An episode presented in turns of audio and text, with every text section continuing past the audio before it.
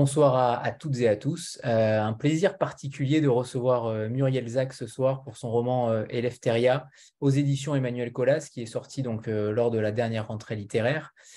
Muriel, on te connaît, on te connaît beaucoup parce que tu es, tu es brillante et parce que surtout tu, as une carrière extrêmement riche, notamment en jeunesse, notamment en poésie. Et on reparlera de cette magnifique déclaration d'amour que tu fais à un certain Brunakis évidemment, euh, en, épigraphe du roman. Euh, mais d'abord, j'aimerais savoir, je sais qu'on ne fait pas de différence entre un roman jeunesse et un roman classique. Tu ne t'adresses évidemment pas à un lectorat, mais tu écris tout simplement. Mais quand même, tu franchis le pas d'une littérature adulte en pleine rentrée littéraire. quel a été le, déclic pour toi pour franchir ce pas-là? Bonsoir à tous, hein. merci euh, d'être avec nous ce soir. Euh, bah, écoute, Anthony, pour répondre à ta question, déjà, euh, c'est mon éditrice Emmanuel Collas qui m'a proposé que ça soit son livre de la rentrée littéraire. Moi, je n'ai pas choisi d'être dans la rentrée littéraire, c'est elle qui me l'a proposé. en revanche, j'ai effectivement choisi pour la première fois en fiction de m'adresser à des adultes.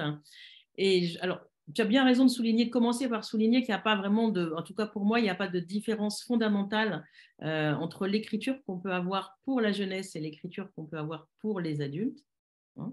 Mais en revanche, euh, le thème, le sujet que j'avais envie de traiter, cette fois-ci, j'avais envie de m'adresser euh, à un lectorat adulte, tout simplement. Voilà. C'est plus la, la, la, thématique et le sujet qui m'ont orienté et m'ont donné envie de m'adresser à un autre lectorat.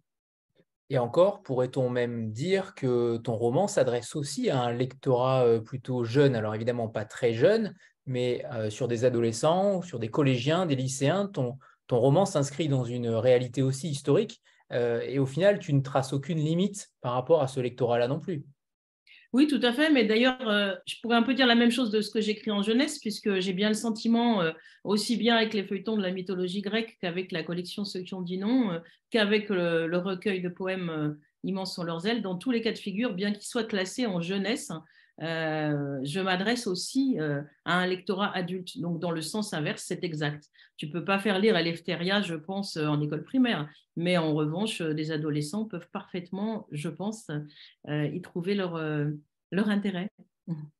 Alors, on va commencer par ce titre déjà, Eleftheria, qui veut donc dire liberté. Tu nous l'apprends, j'imagine, pour beaucoup, nous, Français.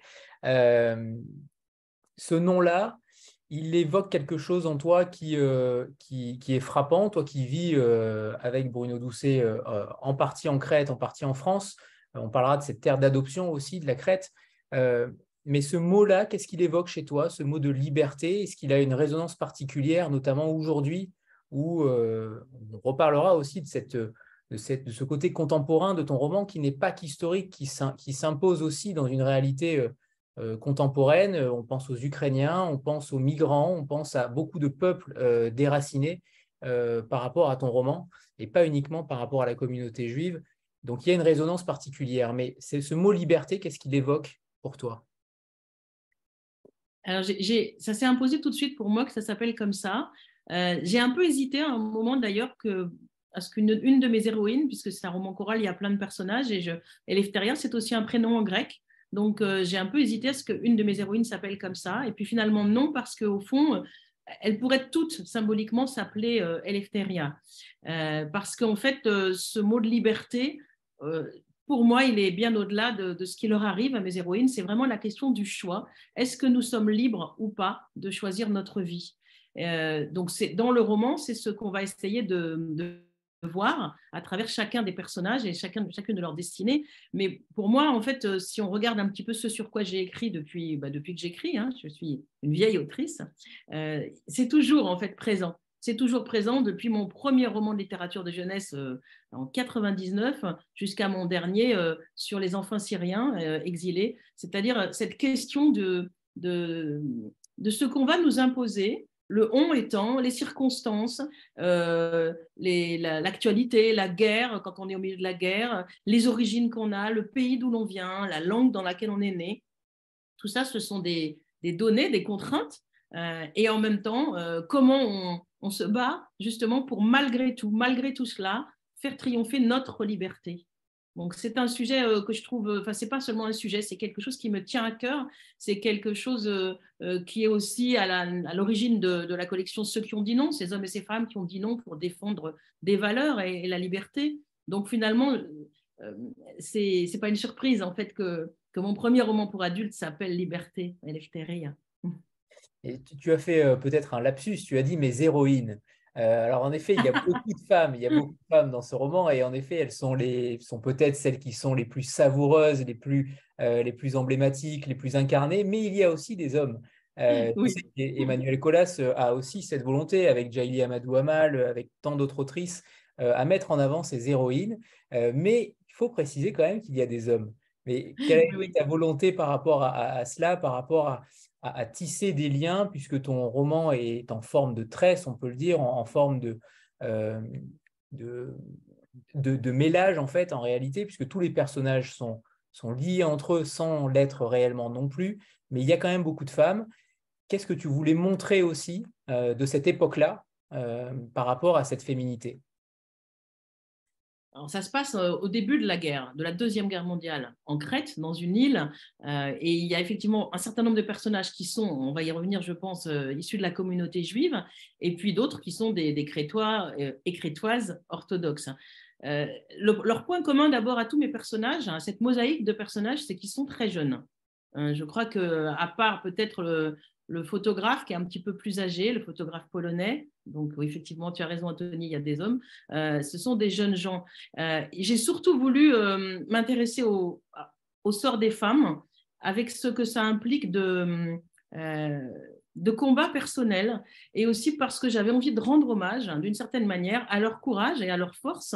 elles ont été confrontées à des choses épouvantables pendant cette période et euh, elles ont été aussi résistantes, elles se sont battues. Donc c'est aussi tout cela que j'avais envie de, euh, de, questionner, d'interroger. Je pense aussi que c'est plus difficile pour une femme d'imposer sa liberté. Ça l'est peut-être encore, je crois aujourd'hui, en tout cas dans beaucoup de pays, on, on est malheureusement bien placé pour le voir. Euh, et je pense notamment aux femmes d'Iran, bien sûr, en ce moment, mais aux femmes afghanes, mais pas que.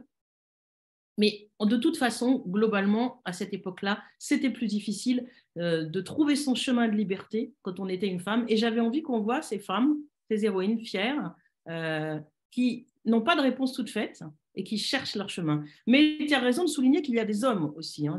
C'était, quand même un lapsus. Et ces hommes-là aussi sont à la recherche de leur liberté, de leur, de leur vérité intérieure. Hein. Alors, tu, as dit tout à l'heure que c'était un roman choral, en effet, euh, polyphonique, on peut l'appeler euh, comme, on, le veut, mais il y a cette myriade de personnages. Euh, ce que j'aimerais savoir, c'est qu'un roman, c'est une question de choix. souvent, au départ, sur la construction d'un roman, ce sont des choix. Ce choix-là de roman choral, est-ce qu'il était une obligation nécessaire pour toi? Comment tu l'as construit, ce roman? Est-ce que tu aurais pu euh, ne le faire qu'à la première personne du singulier, tu aurais pu avoir un système narratif totalement différent. Quel a été pour toi le fondement même de ce choix-là? Ben, en fait, pour répondre à ta question, je crois qu'il faut revenir à, l'origine de, ce roman. Pourquoi j'ai voulu raconter cette histoire? Euh, Quand on est arrivé en Crète, euh, il y a maintenant plus de dix ans, avec, avec Bruno, je me suis aperçue assez vite, enfin, je me suis demandé, en fait, mais pourquoi il n'y a pas de juifs dans cette île? Comment se fait-il qu'il n'y a plus aucun juif en Crète? Et, euh, j'ai découvert euh, une tragédie qui a, entraîné la disparition de cette communauté, une tragédie complètement oubliée, oubliée même des Crétois d'ailleurs. Hein. Donc, ce qui a fait un chemin dans ma tête, c'est je me suis dit, eh bien, ces, ces hommes et ces femmes qui ont disparu, alors qu'il faut imaginer quand même que les, Juifs étaient en Crète depuis 2500 ans. Hein. On retrouve la trace des Juifs de Crète dans, dans les, par exemple à Gortine, euh, sur le site antique de Gortine, enfin, c'est-à-dire il y a très longtemps, ils sont là depuis longtemps. Et je me suis dit, mais en fait, euh, moi, ce que j'ai envie de faire, c'est leur redonner un nom, un visage et une histoire. Et en partant de là, ça ne pouvait pas être une seule personne, tu vois bien, c'est-à-dire que c'était une communauté déjà. Et puis, en allant un peu plus loin dans ma réflexion, dans mon travail, euh, je me suis aussi aperçue assez rapidement que euh, j'avais aussi envie de, parler de, des résistants, des résistantes et des crétois qui n'étaient pas de la communauté juive, mais qui eux aussi euh, eh bien, étaient confrontés à, l'occupation, à la guerre, à la répression. Et, là aussi, ça ne pouvait pas être une seule personne. Donc finalement, c'est le, ce désir de, donner vie, de, donner corps, de donner chair euh, à des personnages euh, pour leur rendre leur humanité et leur existence, ça pouvait être que pluriel. Donc vraiment, le, à aucun moment je me suis imaginé raconter cette histoire avec, à travers les yeux d'un seul personnage. Et tu as entièrement bien fait.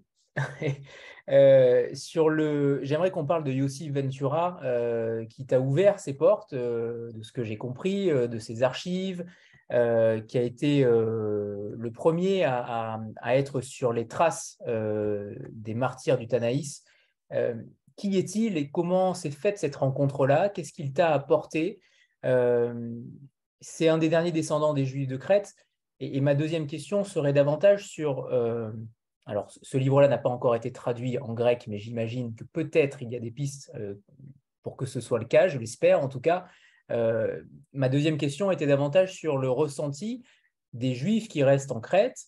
Euh, il n'en reste pas beaucoup, j'imagine, mais est-ce qu'il y a eu, est-ce que tu as eu des échanges, des contacts avec certains d'entre eux, certains descendants d'entre eux, ou pas du tout?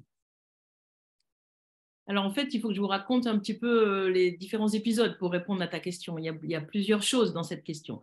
Euh, bon, quand j'ai découvert, alors j'ai pas envie de la raconter jusqu'au bout parce que je pense qu'il y a parmi nous des gens qui n'ont pas encore lu le livre. Hein. donc euh, je vais essayer de ne pas dévoiler. D'accord. Je vois que plusieurs disent oui, donc donc je, vais marcher sur des œufs. Mais donc quand j'ai découvert cette tragédie, je, je, connaissais déjà en fait Yossi Ventura, qui est un poète euh, grec, euh, né en Crète en 1938. Mais je ne connaissais pas son histoire. Et lui, il a écrit un, recueil de poèmes consacré euh, à, cette, à cette tragédie. Quand j'ai décidé de, travailler vraiment sur cette, sur cette histoire, je l'ai appelé naturellement puisque j'ai fait le, lien. Et là, Yossif m'a dit, mais, viens, viens avec moi parce que nous avons une commémoration là à, Rania, à la Canée, euh, à la synagogue Etzraïm, qui est la petite synagogue qui a survécu à tout cela et qui surtout a été réhabilitée maintenant euh, et qui est gérée de manière œcuménique pour euh, être à la fois un lieu de mémoire et, un lieu de, recueillement. Et, donc, je suis allée avec lui là-bas. Il m'a ouvert son histoire, il m'a raconté tout ce que lui savait. Il n'avait que cinq ans à l'époque. Il est effectivement le dernier survivant. Donc, ça implique déjà euh, une partie de la réponse de ta deuxième partie de, question. Euh, il y a aujourd'hui, à ma connaissance, une vingtaine de juifs euh, qui vivent en Crète, sur toute la Crète, pas plus. Et ceux que j'ai rencontrés qui m'ont parlé de cette histoire, ce ne sont pas des juifs de Crète, ce sont des juifs d'Athènes ou des juifs de Ioannina ou des juifs, enfin, en tout cas du continent, qui étaient venus au moment de cette commémoration. mais il n'y a pas vraiment d'autres survivants directs. Euh, par contre, ce qu'il y a, c'est que bah, j'ai essayé de chercher le peu d'archives, le peu d'histoires qu'on peut trouver. Alors Yossif m'a montré des photos, m'a indiqué des gens qui, eux, avaient témoigné. Euh, et puis, il y a des Crétois qui, vivaient avec, euh, avec la communauté juive. Parce que les Juifs de Crète, à cette époque-là, habitent dans un petit quartier qui s'appelle Evraïki, qui est l'ancien ghetto vénitien, au cœur de la Canée, au cœur de Rania. Et, ce, quartier, bien sûr qu'il y a les juifs, mais il y a aussi les crétois. Le point commun de tous les gens qui habitent dans ce quartier, dans les années 40, c'est qu'ils sont très, très pauvres. Donc les crétois, eux, ont survécu et eux ont témoigné. Donc, par exemple, on va trouver des témoignages au mémorial euh, euh, de la Shoah de Washington. On va trouver euh, aussi quelques bribes d'histoire. Euh, il y a par exemple, Yossi Ventura m'a fait rencontrer une historienne crétoise qui travaille avec Etzraïm et qui essaye, Caterina elle s'appelle, qui essaye de, garder, de sortir tout ce qu'on peut avoir d'archives. Voilà. Mais en réalité, sur cette affaire, sur cette tragédie-là, on n'a pas grand-chose.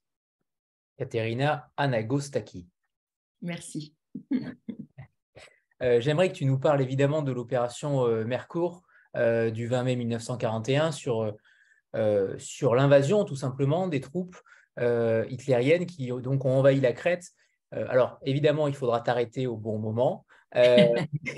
mais, cette opération, elle est décisive puisque petit à petit, on va se rendre compte que tout le monde, en réalité, n'y croit pas forcément. Au départ, pendant longtemps, il y a ce qu'on pourrait appeler ça un déni de réalité, puisque euh, personne n'y croit, personne n'ose croire que la Crète, ce pays de résistants, et on parlera ensuite de ce pays de résistants qui a résisté à, bon nombre d'oppresseurs, mais personne n'y croit, ni les Juifs, ni les Crétois, personne n'y croit. Ce déni-là, comment tu l'as traité aussi à l'intérieur de ce livre-là?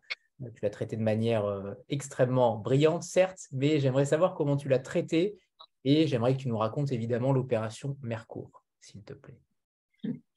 Alors en fait, le roman commence euh, à un moment où euh, chacun est occupé à, sa propre vie. Euh, que tous les héros du roman sont dans, leur propre recherche de leur destin personnel. La guerre, c'est quelque chose de lointain, c'est quelque chose presque d'irréel. bien sûr, ils savent que ça a commencé ailleurs, mais au fond, ils se sentent assez préservés. Jusqu'à cette opération Mercure, euh, qui est le moment où, pour la, première fois, Hitler lance une opération aéroportée. Donc, ça veut dire qu'il envoie en fait des centaines et des milliers de parachutistes envahir euh, la Crète. À l'époque, les, Anglais sont déjà sur place. On ne va pas rentrer dans des histoires euh, guerrières. En plus, moi, je ne suis pas historienne.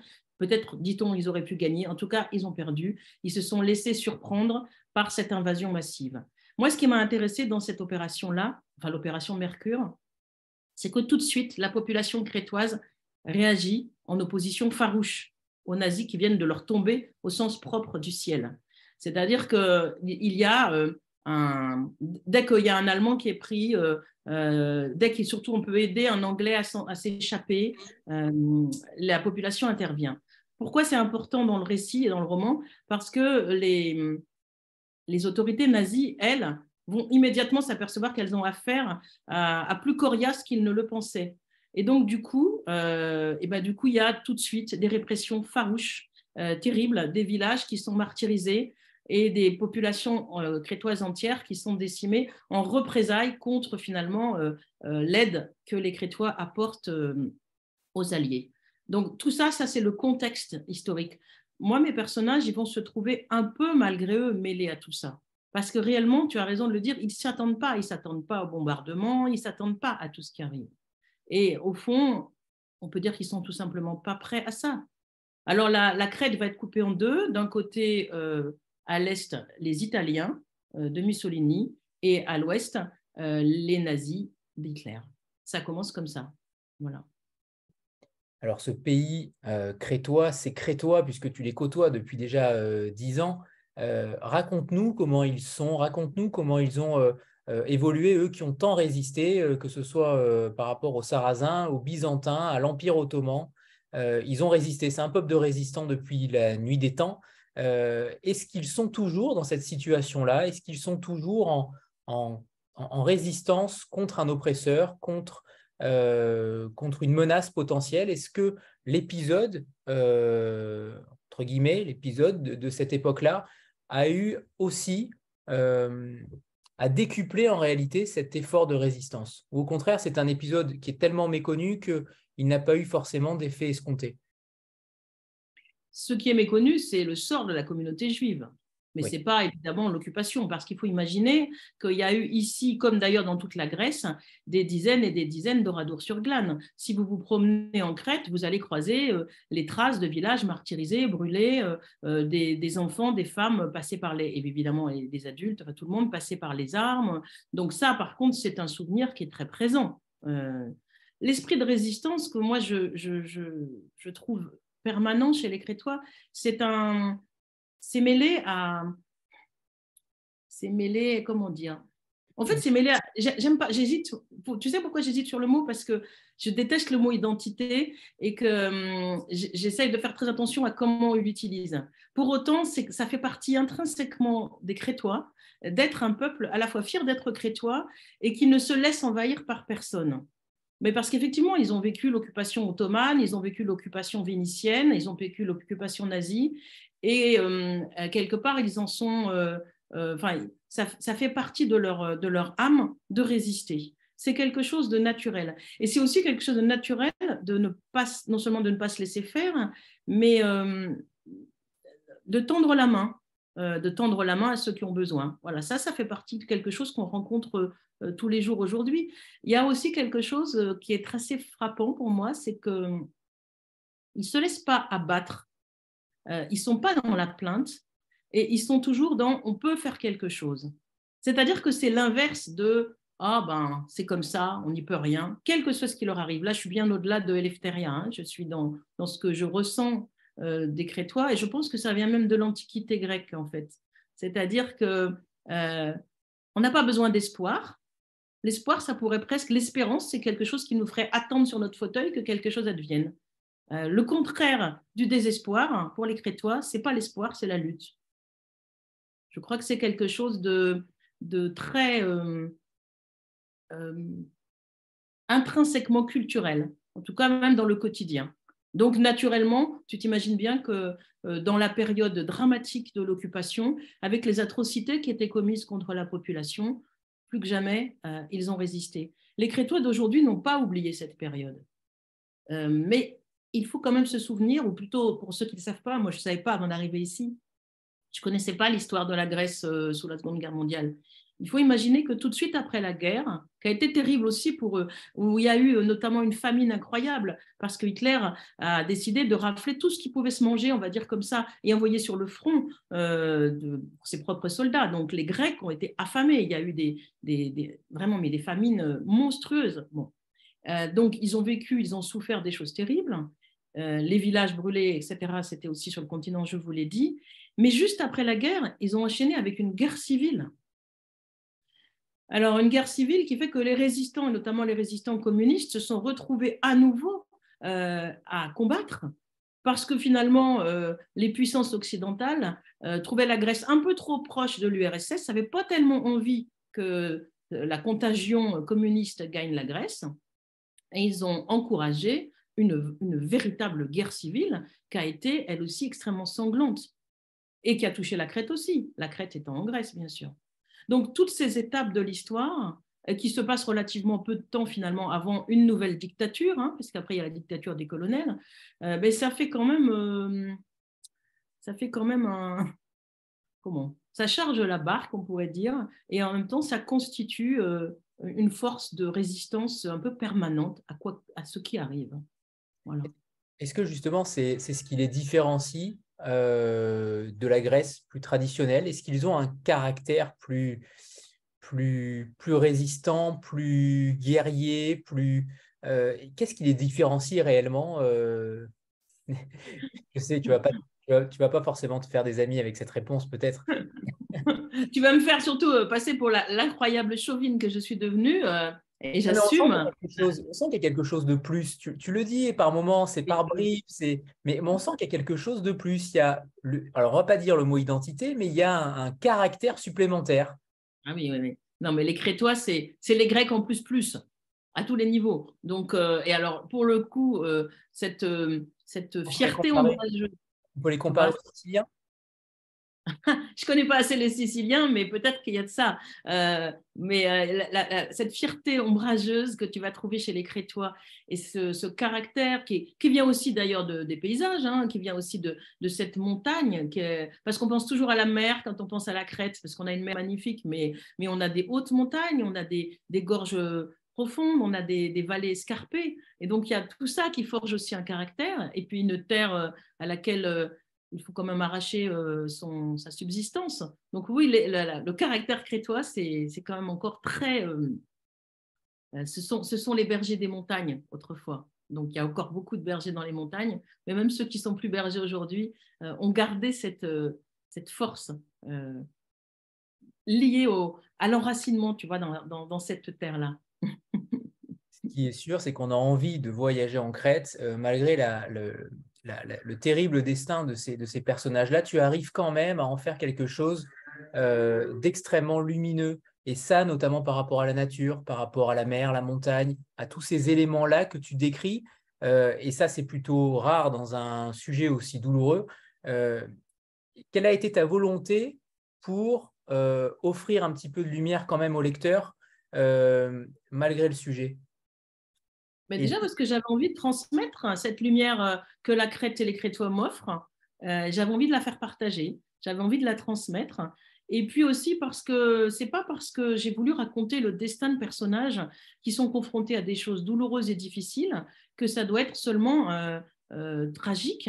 Il y a, il y a cette vitalité de la jeunesse, il y a des histoires d'amour, il y a euh, euh, les questions que se pose euh, Stella, qui quand même enfreint une sorte de tabou, puisqu'elle est de la communauté juive et elle va épouser un, un, crétois orthodoxe, qui en plus est un résistant communiste. Il y a Ariadne, qui elle est crétoise, mais qui finalement décide de quitter son village et les siens pour aller s'occuper en fait d'un petit garçon de 5 ans, au fond, euh, et de la communauté juive, et qu'elle va prendre sous son aile comme si elle en était la mère, au risque de sa vie. Enfin, j'en cite deux, mais euh, tous les personnages sont comme ça. Et, et je trouve qu'il y a une force de vie en eux. Et donc, c'était aussi important de montrer euh, quelque chose de solaire. Et puis, je n'avais pas envie non plus d'un roman dont on sort glacé, terrifié. J'avais plutôt envie d'un roman dont on sort, j'espère, un peu habité par cette lumière, par ce soleil et par cet esprit de résistance. Parce que ça, ça, ça peut paraître étrange, mais si je reviens au mot liberté du début, euh, pour moi, euh, quand je dis est-ce que nous sommes libres de choisir notre destin malgré tout, eh bien, euh, chaque personnage du roman va, répondre à sa manière, va choisir. Mais au fond, est-ce qu'on est qu'on s'enfuit? Est-ce qu'on reste? Est-ce qu'on résiste? Est-ce qu'on se cache? Est-ce qu'on hum, trahit?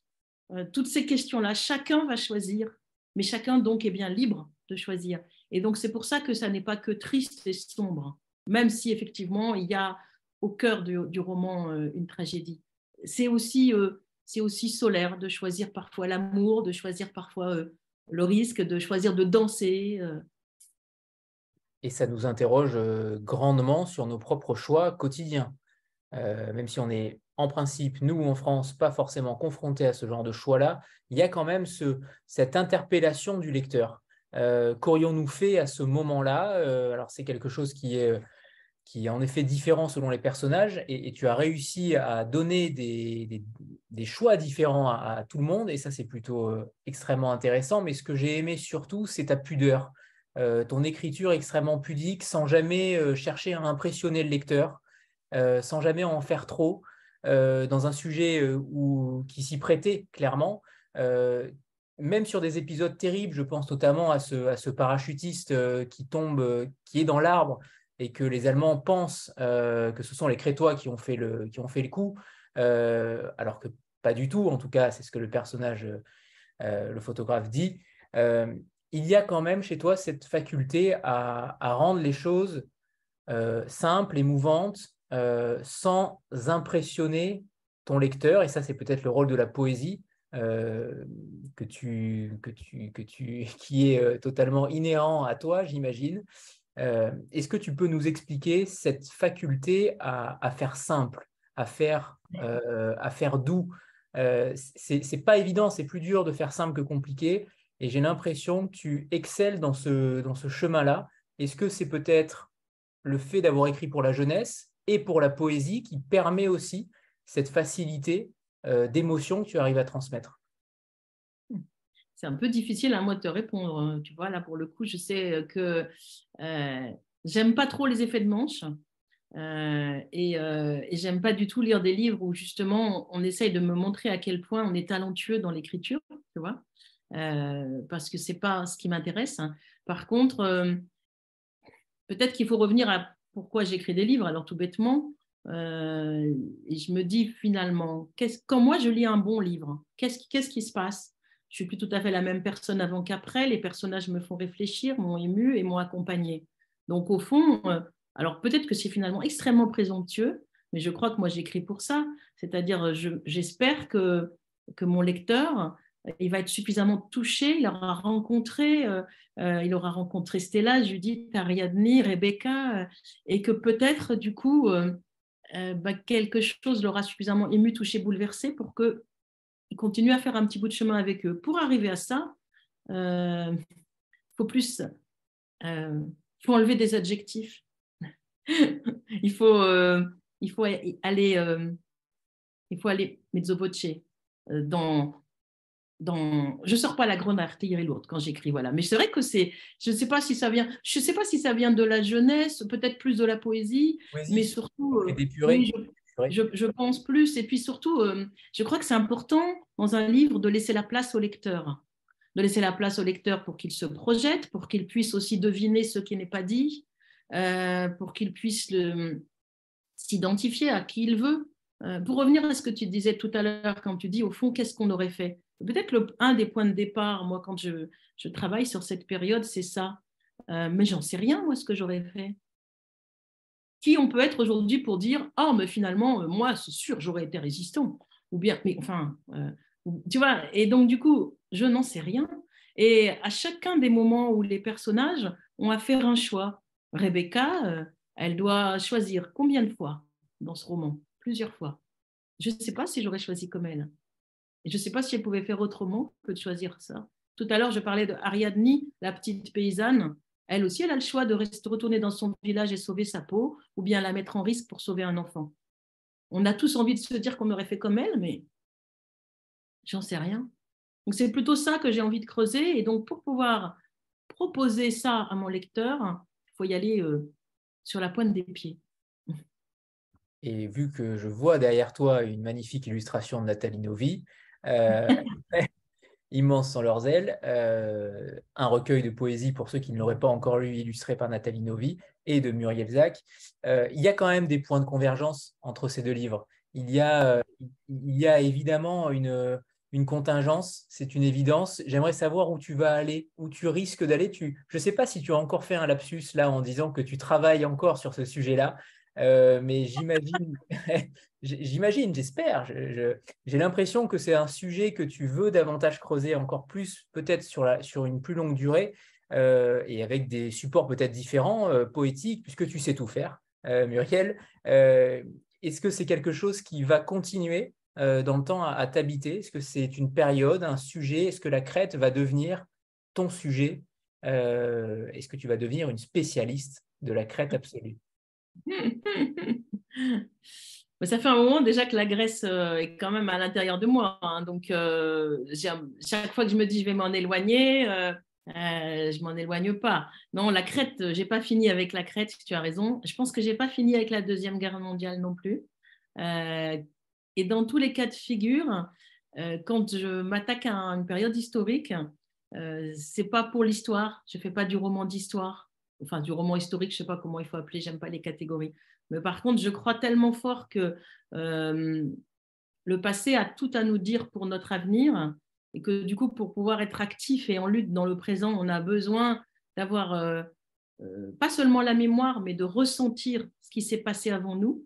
que oui, là, je suis sûre que j'ai pas fini. Et puis cette terre-là, elle est, elle est très très riche en histoire. Après, tu vois, la, la spécialiste de la la, crête absolue, euh, je ne sais pas. Encore une fois, moi, je ne je, suis pas historienne, je ne suis pas géographe, je ne suis pas sociologue. C'est vraiment romancière et peut-être un peu effectivement en poète euh, que j'essaye de rendre euh, ce que j'aime et, ce qui est beau dans, dans, à la fois dans ce pays et, et comment ça se rattache aussi au combat dont on a besoin pour aujourd'hui. Ça, c'est ça, se tricote avec moi. Et tu vois, c'est pas très loin de ce que je fais euh, quand je raconte euh, les mythes euh, antiques, parce qu'on peut penser que ça n'a rien à voir, et pour moi, tout ça est lié.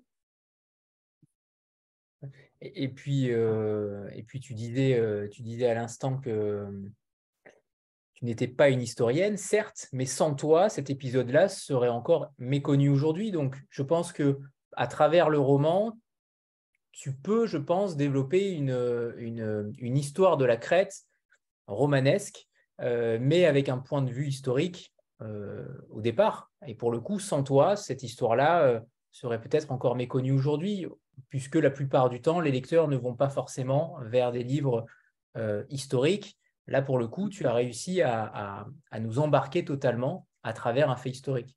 Ça, c'est pas rien. Merci. Je suis très heureuse si c'est si le cas. Alors, je reviens sur cette histoire de, contemporain parce qu'en effet, euh, ton roman, il est, il est certes sur un fait historique, mais on pense à ces peuples euh, qui sont déracinés. Le déracinement, ça fait partie de, euh, de tes thématiques préférées. ce déracinement-là, comment tu le vois aujourd'hui avec l'actualité, comment dire, qui fourmille, on pourrait dire ça ainsi, dans tous les pays du monde, quasiment tous? Comment tu vois ton roman par rapport à cette actualité-là? Est-ce qu'il y a, évidemment, il y a des ponts, mais est-ce qu'il y a aussi un certain message, une certaine, sans donner de leçons, mais un certain message que tu souhaites envoyer aussi avec une notion d'espoir, puisque l'espoir traverse forcément tout ton roman? Alors, message non, bien sûr, hein, ça serait très présomptueux, mais euh, ce que je disais tout à l'heure concernant la liberté de choix de chacun de mes personnages, malgré ce qui leur arrive, euh, eh bien, on voit bien que tu peux l'appliquer euh, en Ukraine, tu peux l'appliquer dans tous les endroits aujourd'hui où il se passe des choses absolument épouvantables et dramatiques. Alors, ça peut paraître, je sais que récemment, il y a quelqu'un dans une rencontre qui était choqué quand j'ai dit ça. Euh, je ne suis pas en train de dire. Euh, pas comparer, c'est pas une comparaison. Pas du tout, pas du tout. Simplement, dans tous les endroits où je pense que les droits de l'homme euh, sont bafoués ou bien la liberté est mise en cause, et notamment dans les endroits tragiques où la guerre vous tombe sur la figure, donc je l'ai dit l'Ukraine, évidemment la Syrie, hein, tu sais à quel point ça me tient à cœur, il y a la possibilité d'aller chercher en soi quand même une manière de faire obstacle. On ne va pas leur laisser euh, aux monstres, aux dictateurs et à, et à tous ces assassins-là le plaisir de penser qu'on peut nous réduire à rien. Et euh, c'est pour ça que j'avais envie de montrer aussi des personnages qui luttent et des personnages qui se qui, qui, qui essayent de, résister à ce qui leur arrive. C'est pas une leçon, c'est pas des messages, mais c'est vraiment pour aujourd'hui. Euh, si on était dans un monde pacifié et pacifique, peut-être que peut-être que j'aurais pas eu envie de raconter cette histoire.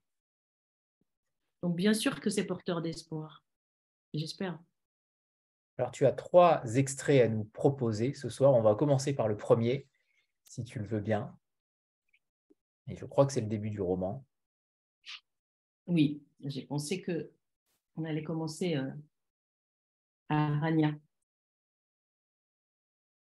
Des petites flammes dans la nuit, par centaines, partent à l'assaut des vagues. On dirait une armée de lucioles surgit de la mer. Elles avancent en rang serré, bravant le flux et le reflux pour gagner le large au plus vite. Parfois l'une d'elles disparaît, submergée par l'eau noire. Mais les autres continuent vaille que vaille de s'éloigner du rivage. Sur la grève, un murmure psalmodié par des dizaines de bouches accompagne le périlleux voyage des petites flammes dans la nuit. Rebecca s'accroupit. Après avoir allumé sa bougie à la flamme d'une bougie voisine, elle la dépose sur un radeau de paille, glisse la frêle embarcation sur l'eau et d'une pichenette l'envoie au loin. Tâche lire. Cette année, les mots du prophète Michée ne franchissent pas ses lèvres. Tu jetteras tous tes péchés dans les profondeurs de la mer. Non, elle ne peut pas. Trop facile de se débarrasser de ses fautes en les noyant. Et puis, les grandes fautes ne pèsent pas sur ses épaules à elle, quand à racheter celles des autres. La jeune femme se relève. Elle scrute l'horizon où dansent les feux follets que les gens de sa communauté viennent de mettre à la mer et ne peut s'empêcher d'être émue, malgré tout, par la magie qui se dégage de cette scène. Lorsqu'elle était petite, elle attendait avec ferveur que Tachlir arrive. Elle préparait avec soin son radeau de paille, le consolidait, le voulait le plus robuste de tous. Pour les autres enfants, cette cérémonie était surtout le signal de départ des festivités de Rosh Hashanah. Pour elle, c'était le frisson du mystère et de la foi. Comment ces minuscules bougies flottantes pouvaient-elles ne pas toutes sombrer? Celle qui réussissait à prendre le large garantissait-elle à son expéditeur l'effacement de ses péchés? Enfant, Rebecca tentait de ne pas perdre de vue sa bougie parmi les autres, et elle suppliait Adonai de l'emporter loin, très loin, au-delà des océans. Parfois, le soir, elle gardait les yeux ouverts dans le noir, ce noir qui la faisait trembler de peur, et elle imaginait le parcours de sa vaillante flamme, comme un apaisement, une lueur dans son obscurité. Mais l'enfance est bien fini. Rebecca sort vite quelques miettes de pain de ses poches, les jette dans l'eau d'un geste rageur, secoue les pans de sa robe claire, puis tourne résolument le dos au rivage. Elle ne croit plus à Tachlir. Merci Muriel. Euh, je pense à un épisode où euh, Rebecca et Rena, euh, à un moment donné, rêvent d'Amérique. C'est un, moment, un moment important du livre, j'ai trouvé, parce que j'ai eu l'impression que on rêvait davantage lorsqu'on était au pied du mur, lorsqu'on était finalement, on sentait la menace venir, on sentait la menace venir. Est-ce qu'aujourd'hui, dans un monde où on rêve de moins en moins, est-ce qu'au final, on ne rêve plus qu'à partir du moment où on est au pied du mur? Alors, sans doute que tu as raison euh, quand euh, tu parles de cette scène. Donc, Rebecca et sa presque jumelle, Rena, euh, sa voisine crétoise orthodoxe, son amie de cœur depuis toujours. elle s'imagine sans partir, vivre une autre vie, loin, plus loin de tout ce qui les oppresse en, Amérique. Cette Amérique-là, aujourd'hui, enfin, symboliquement, tous ceux qui sont dans un pays dont ils essayent de s'échapper, tous les migrants qui vont risquer leur vie sur une embarcation. Et c'est bien ce rêve-là, ce rêve fou, l'Amérique, l'Europe, un autre pays, euh, en tout cas une autre vie qu'ils ont euh, à l'intérieur d'eux.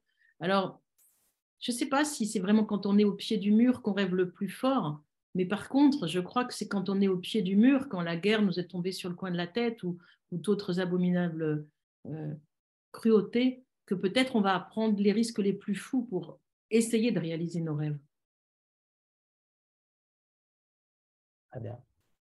Euh, la, période que tu as choisie, octobre 1940 à, octobre 1944, euh, donc cette invasion allemande, euh, avec ces tentatives de résistance, comment tu comment c'est formalisé en réalité cette période-là? Parce que c'est un choix fort de se positionner sur l'ensemble de ces quatre années. tu aurais pu choisir un seul épisode, on ne va pas en dire trop, mais tu aurais pu en choisir qu'un seul ou deux, mais là, tu as décidé de traiter l'ensemble euh, de cette, résistance, de cette guerre. Est-ce que, est que tu voulais véritablement traduire l'ensemble de l'histoire crétoise pour en finir avec cette Seconde Guerre mondiale? Tu as dit tout à l'heure que non, euh, mais peut-être t'attaquer à un autre sujet au sein de cette guerre-là. Mais s'il fallait clôturer le chapitre pour toi, En fait, j'ai surtout.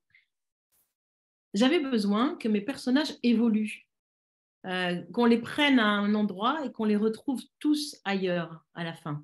Donc, forcément, il fallait de la durée et il fallait un certain nombre d'épreuves, il fallait un certain nombre d'événements qui se passent. Euh, et qu'ils soient confrontés aussi dans leur quotidien à ces petites choses. Quand Rebecca euh, se retrouve en ville et voit d'un seul coup qu'il euh, y a des affiches partout, magasin juif, magasin juif, là, d'un seul coup, la réalité de ce qui est en train de se passer arrive, arrive à sa conscience. quand il faut aller se faire recenser auprès du rabbin, eh bien, chacun commence à se poser des questions. Donc, j'avais aussi tout simplement envie d'une évolution de tous ces petits faits au fil euh, des années et pas justement d'aller seulement, euh, je dirais, euh, j'aurais pu, tu as raison, faire une unité de lieu presque et de temps avec un seul événement, l'événement final. ça ressemblait pas à mon projet qui était de nous amener tous petit à petit par des chemins différents à cet endroit-là de la fin tragique. Et puis, et puis tu as dit tout à l'heure que mes personnages se connaissaient pas et se fréquentaient pas. Il y a des moments quand même, il y a quand même un moment où ils se retrouvent. Évidemment. Euh, sur, la forme, euh, tu, introduis chaque, chaque, chapitre avec une citation de la Bible. Euh, ça, c'est un choix fort aussi. quel a été le, déclencheur par rapport à cela? Le déclencheur, alors là, j'arriverai même pas à t'expliquer comment c'est venu, mais ça je crois que c'est parce que quand j'ai découvert cette cérémonie de Tachlir, euh, dont je viens de vous lire le, début, euh, qui est en fait une des cérémonies euh, traditionnelles qui est juste au moment de Rosh Hashanah, qui est le Nouvel An juif.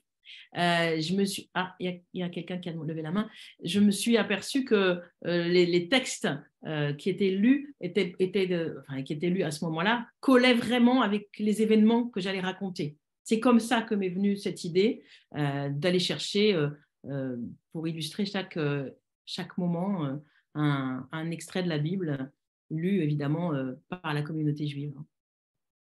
Eva.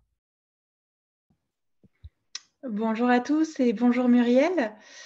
Euh, j'ai lu votre roman que j'ai beaucoup apprécié, donc euh, je suis très contente d'être là ce soir. Et je voulais savoir, étant donné que ce sont, l'histoire est inspirée de faits réels, en tout cas de, de faits historiques, est-ce qu'au niveau des personnages, ce sont tous des personnages de fiction ou vous vous êtes inspiré, par exemple, de listes de victimes pour certains prénoms ou de personnages ayant réellement existé? Ah oui, oui, merci Eva. alors oui, pour les prénoms, il y a la liste. Donc effectivement, les prénoms viennent, je les ai, vous avez tout à fait vu juste, je suis allée les chercher dans, dans la liste, puisque j'avais ce projet de redonner une histoire et un visage, et donc forcément un nom euh, à ces personnes disparues. Donc euh, là, les prénoms viennent de là. Et euh, j'ai tricoté. certains personnages sont plus proches du réel, des vrais personnages, que d'autres. Alors, ceux qui sont le plus proches de quelque chose qui s'est vraiment passé, eh bien, c'est Ariadne, euh, dont j'ai parlé tout à l'heure, euh, puisqu'il y a bien une jeune crétoise issue du village de Cournas euh, qui aujourd'hui a un statut de juste. Voilà. Donc, sans non plus dévoiler à ceux qui n'ont pas lu le roman toute l'histoire, bien que je ne sache rien d'autre d'elle. Elle, au départ, c'est un personnage. et puis, et puis j'ai vu la photo de la vraie personne qui m'a été inspirée, enfin plutôt qui m'a inspiré Ariadne, pardon. et j'ai vu cette photo et, la bonté qui se lit sur son visage. Et puis, euh, elle donne fièrement la main à un petit garçon de 5 ans. Et ce petit garçon de 5 ans, euh, c'est Yossif Ventura. Euh, donc, évidemment, je me suis inspirée de, Yossif aussi pour le petit garçon de 5 ans, Isaac, qui est dans mon roman. Pour les autres personnages, c'est plus ténu. Mais à chaque fois, il y a une phrase, quelqu'un qui m'a dit quelque chose et qui m'a donné le déclencheur pour inventer ou broder autour de ce personnage. Euh, par exemple, le photographe polonais, euh, je ne sais pas son nom, mais je sais que dans la tragédie, il y avait un photographe polonais. Par exemple. Voilà.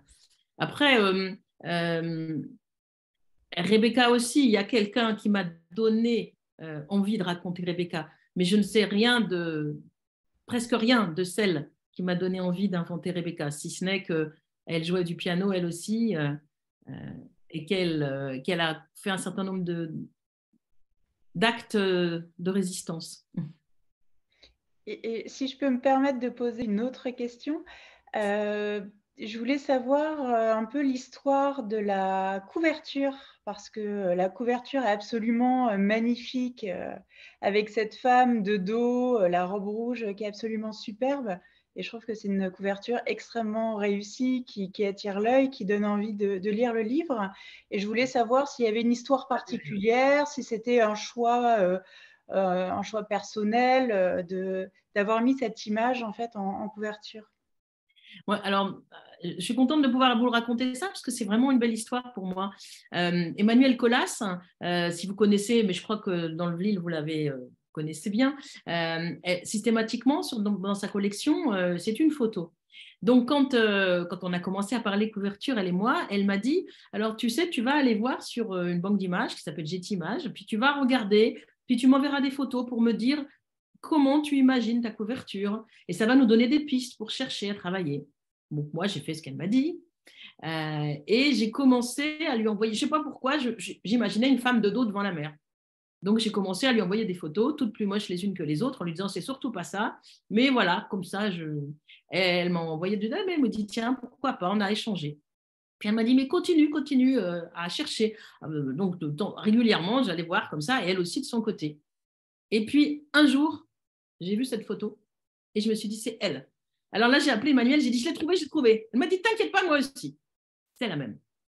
Voilà. Donc ça, une fois qu'on est tombé sur cette photo toutes les deux, on était absolument sûrs que c'était l'image euh, vraiment qui allait incarner et porter le livre. Et euh, je, trouve que c'est vraiment, j'imagine même pas comment c'est possible une autre photo de couverture pour ce roman. Merci beaucoup Muriel. Photo de Oleg Gekman.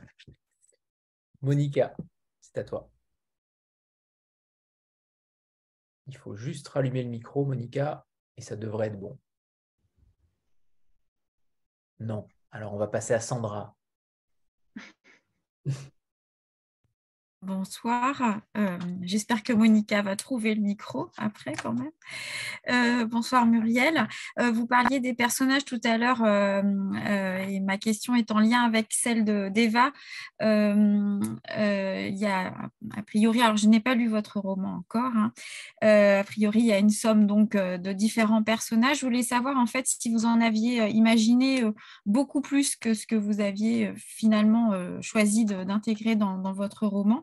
Et s'il y a eu des sacrifices à faire, justement, hein, entre guillemets, parmi ces personnages, certains personnages qu'il a fallu peut-être abandonner pour resserrer peut-être un petit peu le récit, et comment, enfin, qu'est-ce qui a motivé vos choix dans ce cas-là, si jamais il y a eu d'autres personnages qui n'ont finalement pas fini dans, le roman final?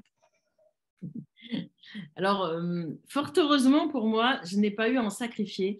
J'ai une manière de, procéder qui est un peu particulière, mais je ne peux pas commencer à écrire tant que je n'ai pas mes personnages à l'intérieur de moi.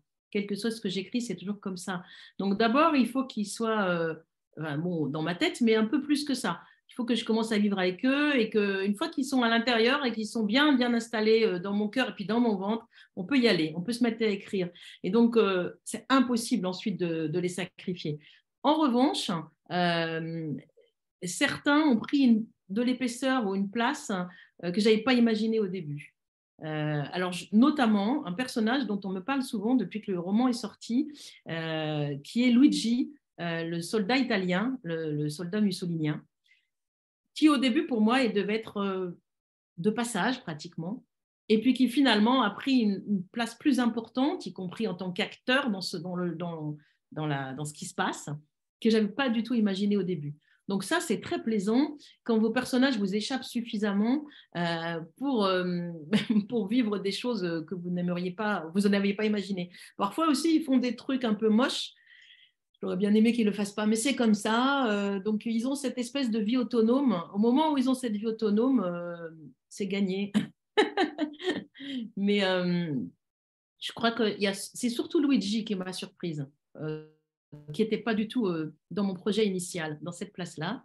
Euh, et puis parfois aussi, euh, au, fil du travail, en creusant, j'ai intégré, j'ai cité, alors ce n'est pas vraiment des personnages qui prennent une place, mais je cite parfois le nom de, d'un vrai personnage historique, notamment le, le, chef du Parti communiste qui est mort tragiquement massacré par les nazis, qui a été trahi.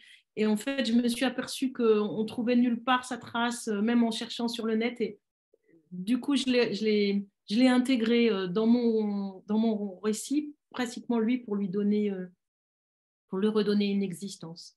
Voilà. quelques personnages secondaires aussi sont nés alors que je ne m'y attendais pas, parce que j'ai beaucoup travaillé avec des photos enfin pas tant que ça, parce qu'il n'y en a pas tant que ça, mais quand même. Et, et à force de fixer des, des photos, d'un seul coup, vous avez un personnage qui se détache et, et d'un seul coup, ah oui, finalement, lui, il va entrer, euh, il va venir.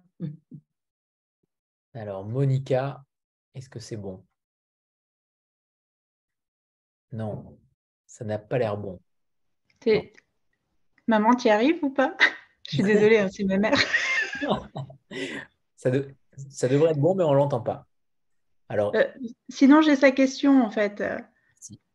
Euh, Muriel, en fait, euh, bon, ma mère a un petit souci de, micro, c'est son premier Zoom Villil ce soir. en fait, elle voulait savoir, attendez, je reprends parce que j'ai le SMS. oui, si vous aviez lu Ascension de Nikos Kazantzakis qui évoque l'après-guerre en, Crète, leur résistance et leur massacre pendant l'occupation.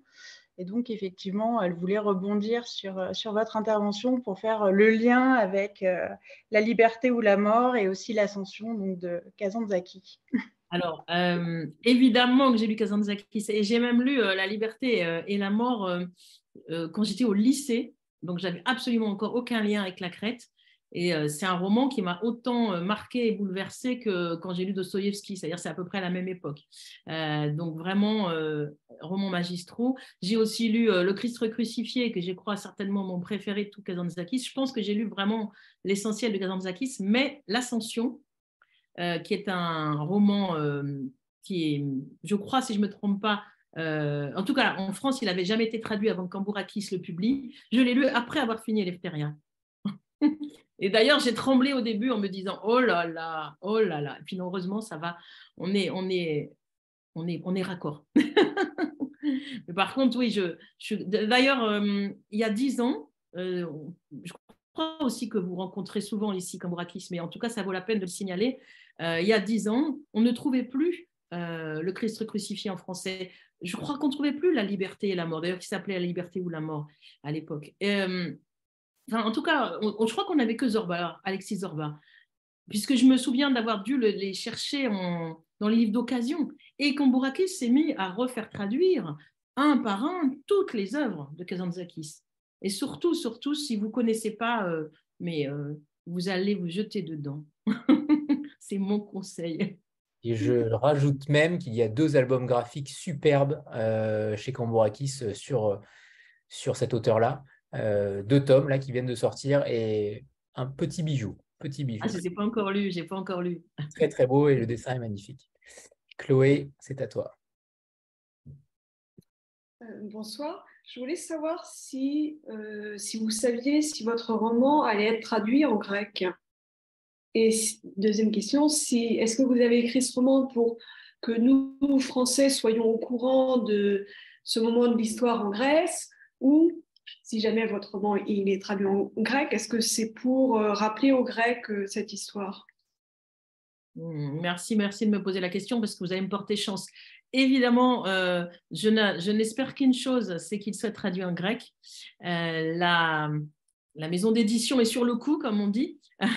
Et donc, euh, le roman est en lecture dans plusieurs grosses maisons d'édition grecques.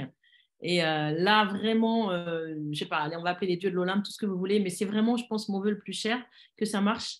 Parce que, non seulement, bien entendu, que j'écrivais pour un public français, mais au fil du travail, et puis maintenant depuis que le livre est paru, j'ai compris que vraiment les Grecs et les Crétois ne connaissaient pas ce, que je raconte là.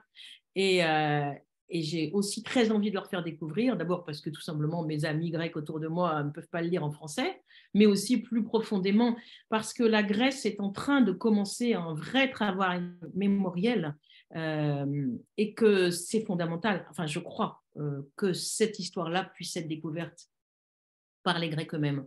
Euh, donc j'espère que ça va marcher. Vous savez, euh, l'ambassadeur de, Grèce à Paris est d'origine crétoise. Il a lu le roman, ça l'a beaucoup bouleversé, d'abord parce qu'il est originaire de la Canée, qu'il ne connaissait pas l'histoire, qu'il a découvert cette, cette, tragédie en lisant mon roman. Et, il l'a dit, on il m'a proposé de, on a fait une soirée dans sa résidence personnelle à Paris il y a quelques semaines, et il l'a dit publiquement que vraiment il ne connaissait pas. Et il y avait aussi la responsable du, du, centre hellénique qui a pris la parole pour dire la même chose.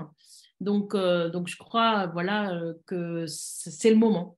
Donc j'espère vraiment que ça sera traduit en grec on aimerait que les hommes politiques français aient la même honnêteté euh, de ne pas savoir. Euh, ça sera intéressant. Euh, avant qu'Agnès pose sa question, est-ce que tu pourrais nous faire le plaisir de nous lire un second extrait? S'il te plaît. Merci. Alors, quand tu, quand tu m'as demandé quel extrait, j'hésite toujours. Mais là, je me suis dit, voilà, on est ici, c'est l'automne. je vous parle depuis la Crète, donc. Et à l'automne, il y a une, Ici, on est beaucoup rythmé par les saisons parce que c'est très rural. Et il y a quelque chose qui s'appelle le. Euh, le Kazani, dans mon village, ça sera samedi soir. Enfin, samedi tout, que je dis soir Samedi toute la journée. Et comme j'ai un épisode du roman qui se passe au Kazani, euh, j'ai choisi euh, celui-là. Je vais lire qu'un petit morceau, bien sûr. Hein. Le Kazani est installé dans la cour de la maison. Les hommes s'activent autour de l'énorme chaudron en cuivre.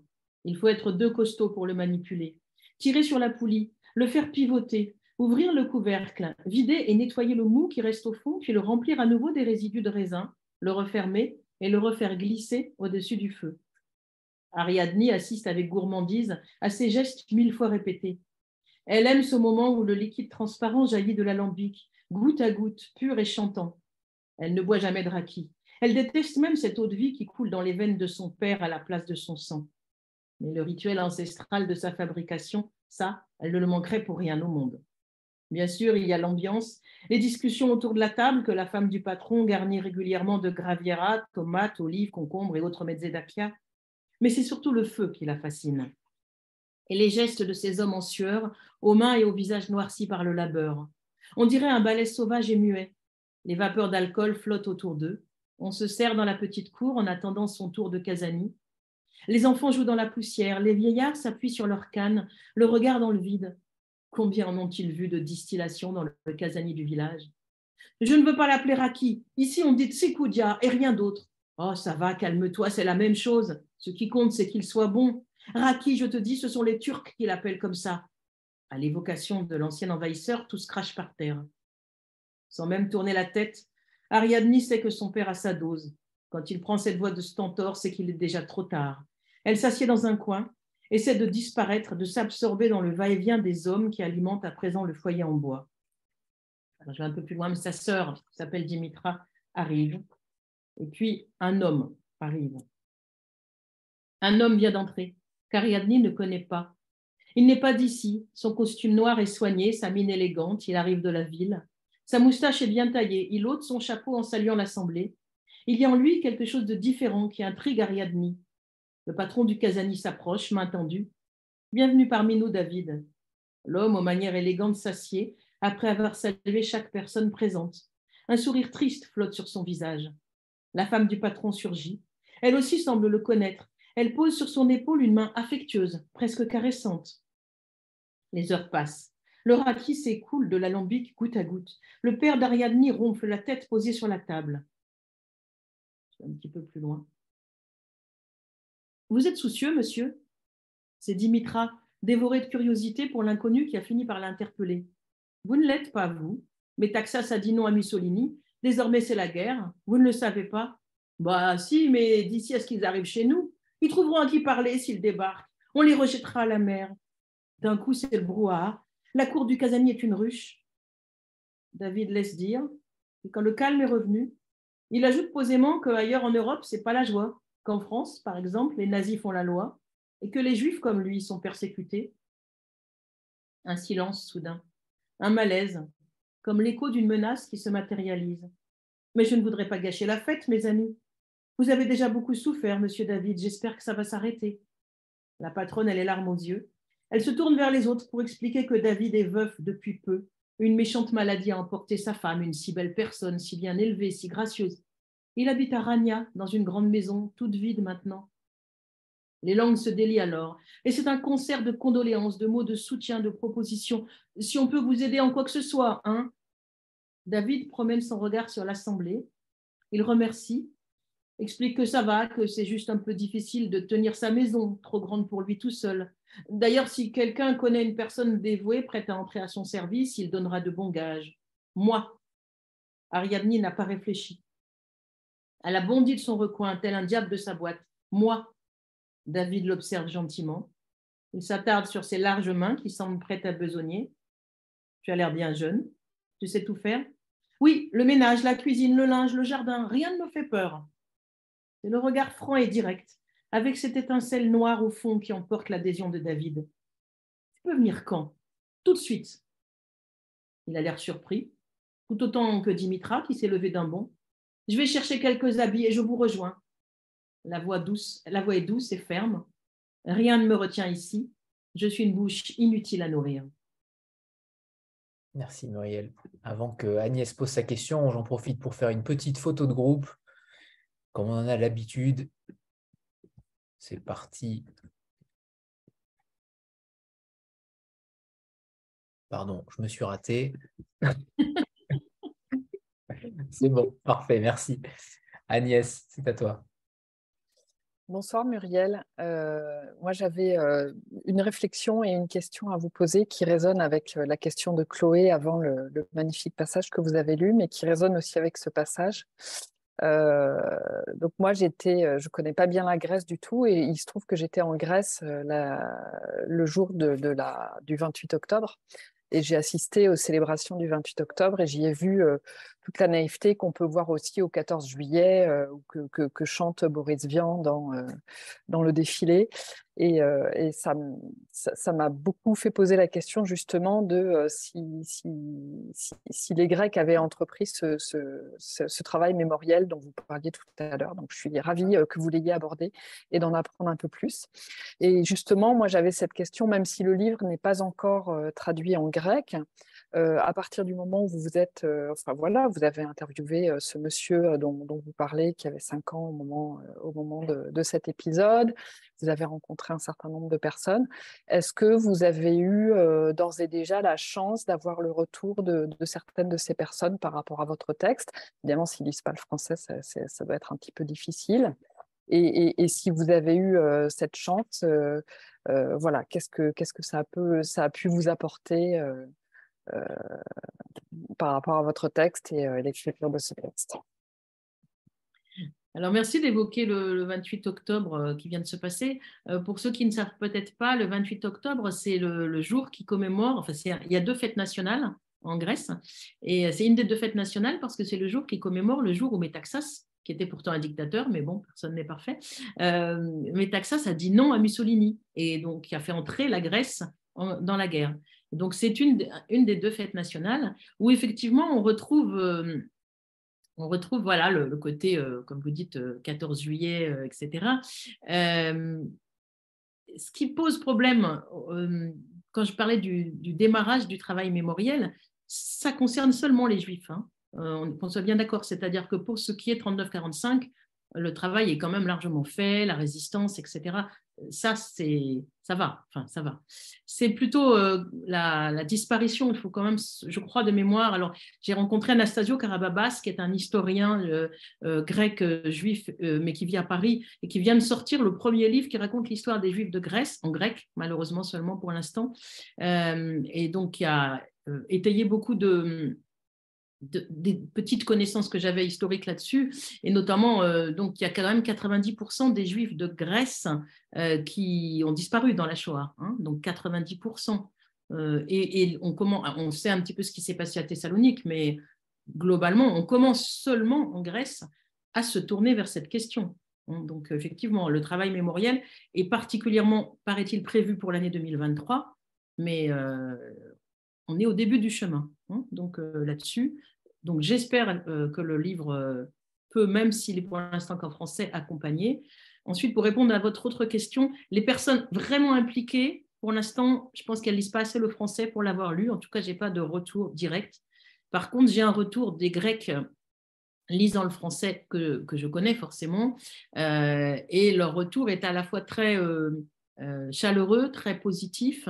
ils sont très heureux et ce qui m'a étonné, c'est qu'il y en a quelques-uns qui m'ont dit euh, euh, que quand ça serait traduit en grec, je n'allais pas me faire que des amis. Voilà. Forcément. J'imagine. Et sinon, j'avais juste une autre remarque euh, à, vous faire. Euh, je n'ai malheureusement pas encore euh, lu le livre, mais le passage que vous avez lu d'ouverture, enfin l'incipit, que, vous avez lu, m'a vraiment fait penser à un autre rite qui a lieu au Brésil et qui est un rite en fait de candomblé, c'est-à-dire d'un mélange de, de, religion africaine et de, et de religion catholique. Donc, Yemanja, qui est la déesse de la mer, est aussi la Vierge Marie pour les personnes qui pratiquent cette, euh, cette religion euh, un petit peu euh, animique. Et, et, donc, il y a des offrandes de fleurs et de bougies qui lui sont faites également lors de, lors, de la fête de Yemanja, qui est aussi la fête de la Vierge Marie. Donc, ça, et il y a aussi il y a aussi ces, ces, petits radeaux de. En fait, c'est des radeaux de fleurs et les, les, radeaux les plus solides portent aussi des bougies. Donc voilà, ça m'a vraiment fait penser visuellement à, à ça. Donc j'ai vraiment hâte de me plonger dans votre livre. Ça aurait même pu être une photo de la couverture aussi. Ça aurait pu être un aussi. Euh, ah, j'ai imaginé ça au début. Euh, j'ai cru qu'il y avait peut-être eu un choix sur, sur ça, sur, un, sur soit, la, soit la femme en robe rouge devant la mer, mais aussi peut-être cette cérémonie-là. Apparemment, ça n'a pas été. Euh, non. non. ça aurait pu, tu as raison, mais tu vois, j'ai même pas pensé. Nassi, c'est à toi.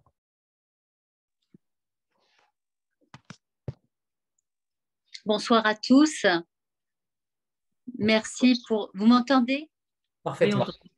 Oui, voilà, je suis à Aix-en-Provence et je suis aussi. Pardon? San Francisco, là. oui, justement. C'est très bien, c'est un très beau moment d'échange autour de, du livre de Muriel.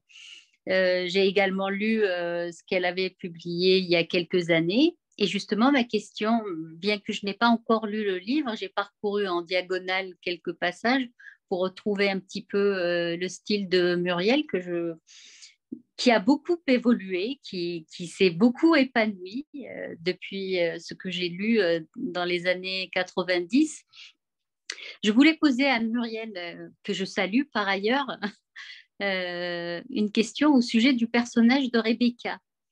Hein, euh, quand j'ai vu ce prénom, je me suis posé la question est-ce qu'il y a un lien avec la Rebecca de la nouvelle dans le titre et Rebecca. Est-ce qu'il y a un lien immédiat, implicite? Allez, Merci Nassira. Euh, je pense qu'il n'y a pas beaucoup de monde ici. Je vois une autre personne qui doit le connaître, mais à part, je ne sais pas. Euh, Nassira fait allusion à, un des premiers textes que j'ai publié effectivement il y a fort longtemps en jeunesse euh, aux éditions Thierry Magnier dans la collection Petite Poche. Ce, livre est d'ailleurs épuisé aujourd'hui et, dont le titre est Rebecca. donc, alors, si, si, si, je te dis que quand j'ai nommé ma Rebecca Rebecca je n'y ai pas pensé, tu vas pas me croire. Non.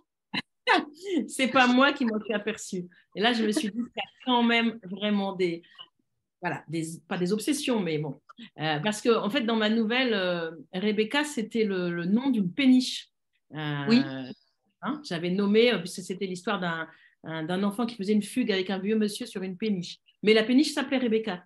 Donc, on peut dire qu'elle préfère la suite. Et je crois que c'est un, un, prénom euh, voilà, qui, compte, euh, qui compte dans mon panthéon. Mais au moment, au moment, où euh, j'ai nommé mon héroïne, qui est une des héroïnes principales d'Eleftheria, Rebecca, eh bien, eh bien j'ai pas fait le lien.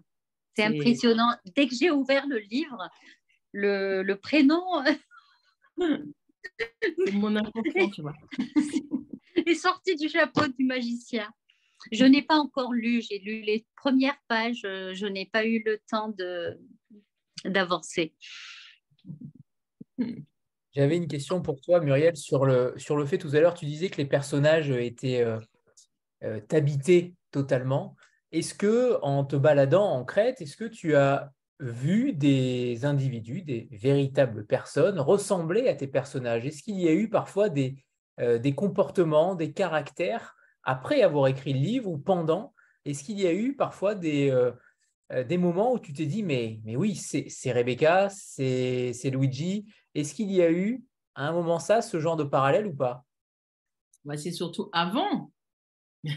C'est-à-dire qu'en fait, euh, la plupart des personnages euh, crétois orthodoxes qui sont dans le roman vont puiser des modes de fonctionnement, des modes de. Enfin, vont puiser dans, dans, les, dans les crétois autour de moi, bien sûr, bien sûr. Alors là, tu sais, mais ça, c'est valable chaque fois qu'on écrit. Quand tu fais un roman, euh, même quand tu racontes des dieux et des déesses grecques, en réalité, tu vas chercher, euh, euh, tu empruntes aux, gens qui sont autour de toi. Bah, ça, c'est le côté voleur de vie des romanciers. Hein. donc, donc il est évident. Et quand tu as écrit sur Zeus, j'étais ravi que tu prennes exemple sur moi. Vraiment, vraiment, merci. Mais euh, je pense qu'effectivement, mais là, même dans le passage que je viens de, vous lire, euh, je crois que ceux qui connaissent mon environnement proche peuvent reconnaître, euh, par exemple, le, père d'Ariadne, tu vois, en tout cas des échos, alors que je l'ai à peine esquissé là, mais bien entendu que, tu sais, c'est une société ici peut-être parce qu'elle est très rurale, je ne sais pas. En tout cas, elle est très ancrée dans ses traditions.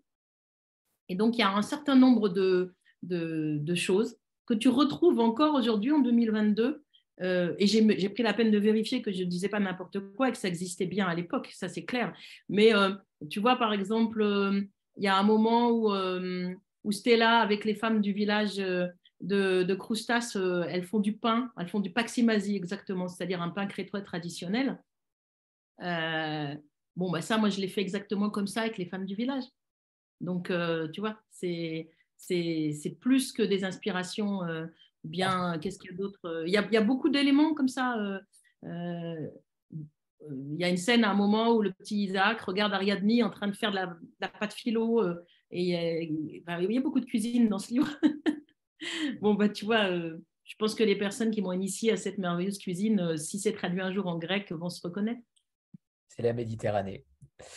Euh, c'est aussi une balade à travers la, Crète. Euh, tu t'es, j'imagine, baladé pendant longtemps euh, au sein de la Crète et c'est pour ça qu'on a des, descriptions, des contemplations aussi à un moment donné de ce paysage-là. C'est sensoriel, on, sent que ce soit les odeurs de la cuisine en effet, mais aussi les paysages et, tout ce qui fait la singularité de la Crète.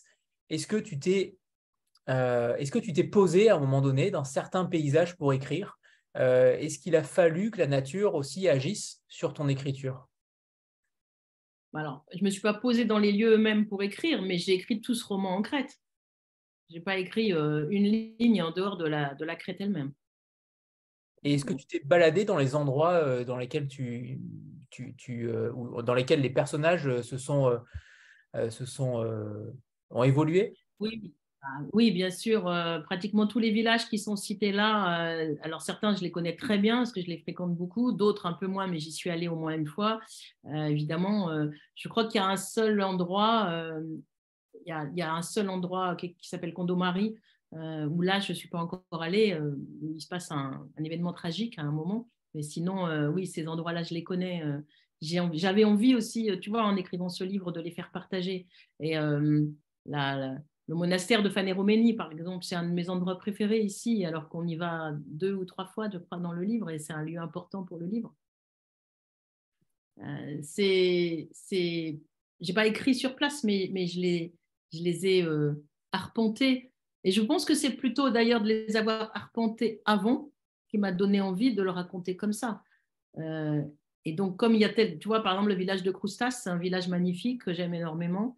Euh, et quand j'ai fait toutes mes recherches sur ce qui s'est passé en Crète dans cette époque, et quand j'ai découvert qu'il y avait un, comment on appelle ça, enfin qu'il y avait une, partie, c'était le siège euh, des Italiens, enfin pas, seulement là, mais qu'il y avait une compagnie qui était basée là.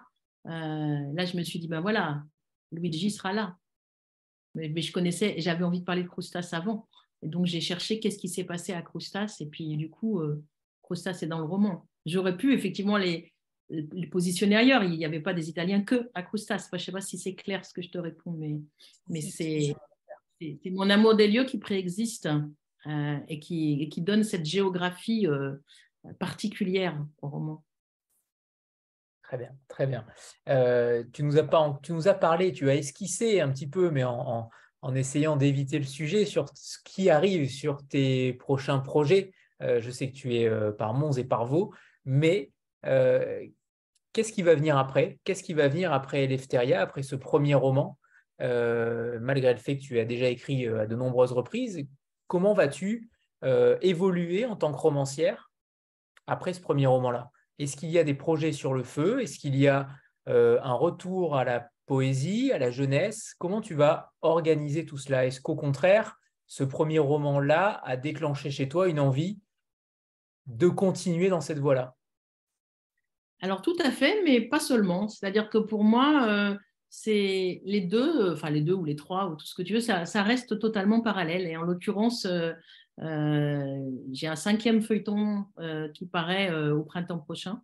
donc là, on est en littérature de jeunesse. Euh, et puis j'ai aussi un, essai pour adultes euh, qui paraît en septembre prochain. Donc tu vois. Euh, et puis oui, j'ai j'ai deux projets de, romans pour adultes dans mon sac. donc j'ai pas, je me dis pas, tu vois, ah bon maintenant j'en ai fini, j'ai publié une vingtaine de livres en jeunesse, alors c'est bon, je passe à autre chose et, réciproquement. Enfin c'est plus en fait, chacun des livres que j'ai publiés a toujours répondu à une nécessité euh, intérieure qui est j'ai besoin de parler de cela, j'ai besoin de, de parler à quelqu'un, et le quelqu'un, moi, j'écris pas pour écrire, tu vois, dans mon coin, en me disant l'art pour l'art et tout. Je, Je respecte tout à fait ceux qui pensent ça, mais ce n'est pas ma manière d'écrire. Et donc, à chaque fois, il y a eu un besoin, une nécessité, quelque chose à dire. Tu vois, par exemple, quand, quand, euh, quand le livre Immense sur leurs ailes est né, j'étais taraudée, habitée par les images des enfants syriens de Nathalie Novi, ces merveilleuses images.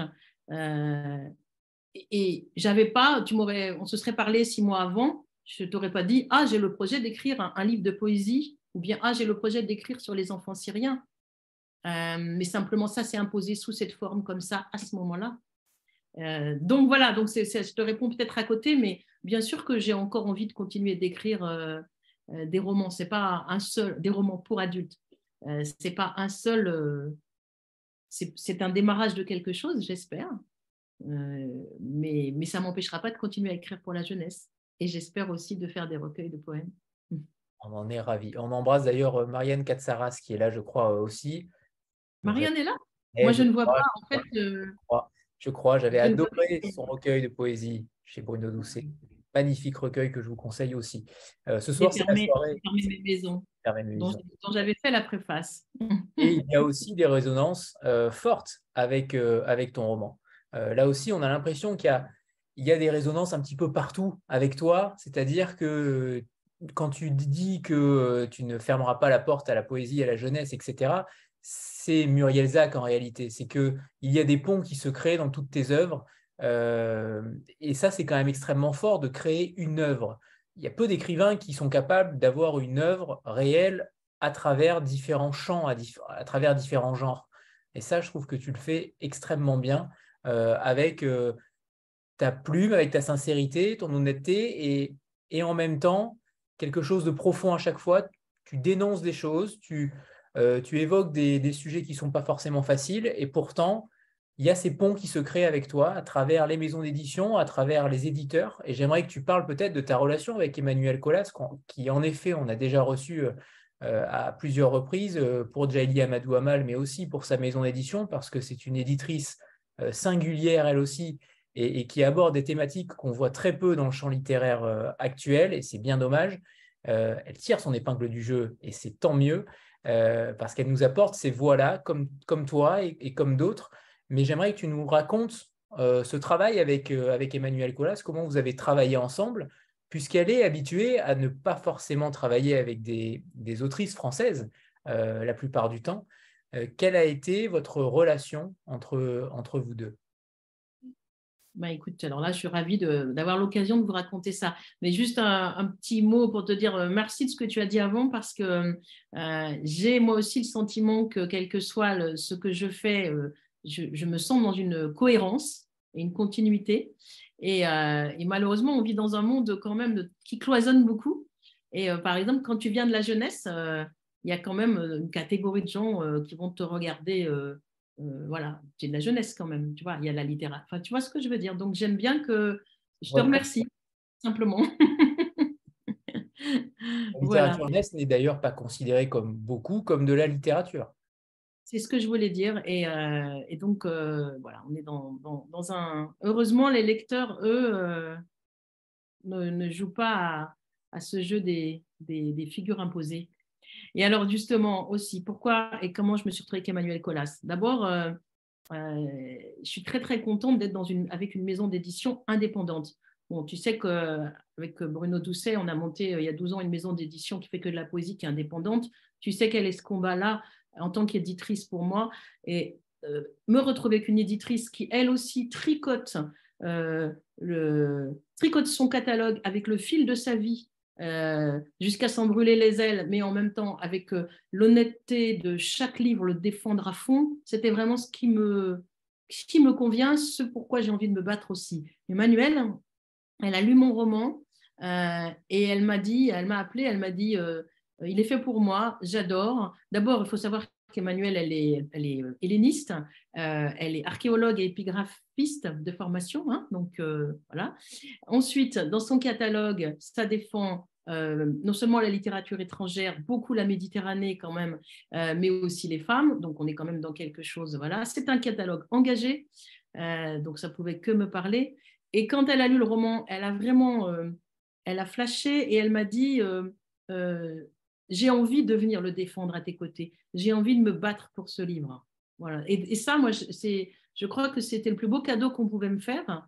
Euh, parce qu'il ne suffit pas d'écrire un roman, il ne suffit pas de trouver un éditeur, mais, euh, mais faire un bout de chemin avec un éditeur qui croit en vous, qui croit dans ce livre euh, et, qui, et qui, met, qui se met en jeu, parce que c'est un combat. Quand on a, je rappelle quand même qu'il y a 490 livres qui sont parus à la rentrée. 490 romans en même temps. Donc, quand vous avez quelqu'un, une éditrice qui se bat et qui vous dit c'est ce roman-là que j'aime, c'est ton livre, et, euh, et, on va y aller ensemble, et eh ben on y va. Donc, ça, moi, j'aime ça. je trouve qu'elle est, elle est, euh, elle est formidable. Voilà. Alors, et ma question était même double sur le travail du texte, euh, parce que tout à l'heure, Sandra avait posé une question sur le fait d'avoir peut-être supprimé des personnages. Alors, ce n'est pas le cas, mais comment vous avez travaillé ensemble sur le texte est-ce que le texte était peut-être euh, plus long au départ? Est-ce qu'il y a eu des coupes? Est-ce que, est que vous avez affiné sur le système narratif? Est-ce que euh, comment vous avez travaillé ensemble? Parce que je sais qu'Emmanuel Colas travaille avec ses auteurs. Oui. Alors elle travaille, euh, en tout cas je sais comment elle fait, je dirais d'habitude, mais, mais pour mon, roman, on, a, on a évidemment eu des, petites corrections, des choses comme ça, mais non, il est, il est resté tel. Voilà. C'est-à-dire, on, elle a, elle m'a dit, bah, tout fonctionne, euh, donc j'ai rien à te, j'ai rien à te demander de changer, j'ai rien à. Alors, on a corrigé des petits mots, des petites choses comme ça, mais enfin voilà, on n'a pas eu à, refaire le schéma narratif ou à modifier euh, des choses de manière significative. Par contre, on lui doit à Emmanuel une chose tout à fait essentielle à laquelle je n'aurais jamais pensé. On lui doit la carte au début du roman. Exact, c'est une carte de la Mais oui, parce que d'abord c'est elle qui l'a faite. Euh, ce qui n'est quand même pas donné à tout le monde. Euh, mais surtout, euh, je crois que c'est très précieux pour mes lecteurs de ne pas se perdre dans la géographie, dans la géographie crétoise et, en fait embarquer dans mon, dans mon, dans mon propos, j'y avais pas songé. Voilà. Et ça, ça fait vraiment partie d'un des plus nombreux qu'elle a apporté. Et ça permet aussi de potentiellement envisager un, un voyage en Crète et de cocher les, villes et les villages qu'on a, envie d'aller voir. Euh, est-ce qu'on finirait cette rencontre euh, avec un dernier extrait, Muriel, que tu nous as préparé? Oui, bien sûr.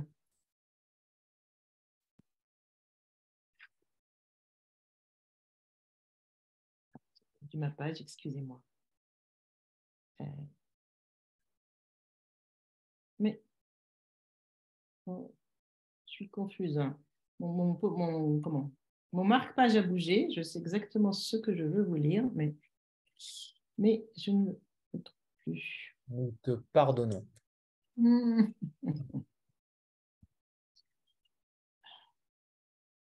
Quelqu'un d'autre C'est bon? Parfait. Comment? Non, non, c'est bon, tu peux y aller, Muriel. Alors. Euh...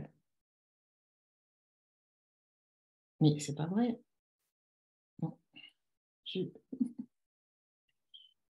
Bon, bah, écoutez, j'espère que ce ne sera pas trop long parce que je crois que je voulais commencer là, mais je ne suis pas certaine.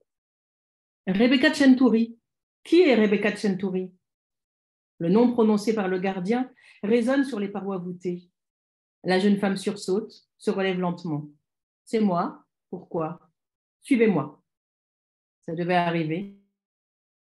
Les Allemands ont dû l'identifier comme résistante. Le moment de vérité approche. Est-il exact selon la torture? Mais d'ailleurs, que pourrait-elle avouer? Ruth attrape la peau de Rebecca et y dépose un baiser. La jeune femme suit le gardien, sans un regard en arrière. Au lieu de la conduire vers une salle d'interrogatoire, le gardien l'entraîne dans un couloir étroit, une sorte de ramification souterraine de la forteresse. Les grosses pierres qui composent le mur sont rugueuses et froides. Au bout de ce couloir, une grille donne sur l'extérieur. Rebecca n'en croit pas ses yeux. De l'autre côté, dans la rue, elle aperçoit Costas. Le gardien déverrouille rapidement cette grille, laisse entrer Costas en grognant qu'ils ont peu de temps. Hein, je te l'ai bien dit, quelques minutes seulement. Merci, cousin, répond précipitamment Costas. Je te revaudrai ça. Cet instant suffocant de joie. Les bras ne suffisent plus pour s'étreindre, les lèvres pour se dévorer de baisers, les yeux s'affolent dans la nuit pour happer chaque parcelle de visage, les doigts s'entrelacent pour se souder à jamais, et puis les mots tentent de se faufiler, de franchir le barrage du gosier. ces mots, Rebecca avait tant supplié Dieu qu'ils soient prononcés. Ne perdons pas une minute, mon amour, viens avec moi, je t'en supplie. Partir? Mais comment? Mon cousin est prêt à prendre le risque de te laisser filer. Suis-moi vite. Soudain, le silence. Comme une aile de chauve-souris frôle une joue entre brûlure et douceur. Aspirer une grande goulée d'air, laisser couler en soi le bonheur, sentir la liberté à portée de mots, à hauteur de main, Eleftheria. Être pénétré par cette rage sauvage de vivre, se laisser tout entière habiter par le fol espoir, puis décider de l'étrangler férocement, d'un revers de mots, sec et sans appel. Non, je ne peux pas les abandonner. Mais tu es folle, tu dois vivre. Ils comptent tous sur moi. Ils seraient perdus en mon absence. Rebecca, cesse de te sacrifier. Je t'en conjure, choisis de vivre. Viens avec moi. Ils vont vous embarquer demain. La jeune fille vacille. La liberté est là, tapie derrière cette grille. Soudain, elle sent un souffle chaud dans son cou. Elle perçoit le bruit saccadé de centaines de respirations. Elle entend des gémissements et quelques pleurs aussi. De l'autre côté du couloir, dans la grande salle voûtée, si proche et si loin pourtant, il y a Abraham, le cordonnier, qui se lamentait de ne plus trouver de cuir pour les souliers. Solomon, le coiffeur, qui passe la main dans ses boucles comme s'il coiffait la reine de Saba. Esther, la couturière, qui lui a rapiécé tant de fois sa robe de concert. Anna, la marchande de légumes, qui n'a plus que quelques poignées de pois chiches et de lentilles, mais lui en offre toujours une louche supplémentaire. Marcos, qui a quitté l'école pour remplacer sa sœur sur la petite barque du père. Rahim et Sultana, si âgés qu'à eux deux, ils totalisent presque 200 ans. Victor, le petit cireur de souliers, qui crache pour remplacer le cirage. Elvira et Nina, les jumelles que personne n'a jamais croisées l'une sans l'autre. Mathias, le comptable du grand magasin de confection de M. Lévy. Ils sont tous là, et bien d'autres encore. Les yeux de tous les juifs de Rania, entassés dans la salle voûtée à quelques mètres d'eux, immense, la fixe dans le noir. Non, Costas, non, je ne peux pas les abandonner. Merci, Muriel. Merci infiniment pour cette rencontre. C'était un roman attendu. Il est vrai que ça fait déjà très longtemps qu'on a vu euh, l'information que tu allais sortir un nouveau roman et tu ne nous as pas déçus. Évidemment, tu nous as enchantés avec un, très beau roman sur, sur une période qu'on ne connaissait pas. Alors déjà, merci pour, ces, pour cet écrit, mais surtout pour euh, cette rencontre-là. Comme toujours, tu trouves les mots justes. Donc merci. Merci tout simplement. Merci à tous. Merci à vous aussi. Merci Anthony. Merci à tous. Bonne soirée à tout le monde. Bonne soirée. Profitez des plats méditerranéens que Muriel nous raconte dans son livre aussi. Au revoir tout le monde.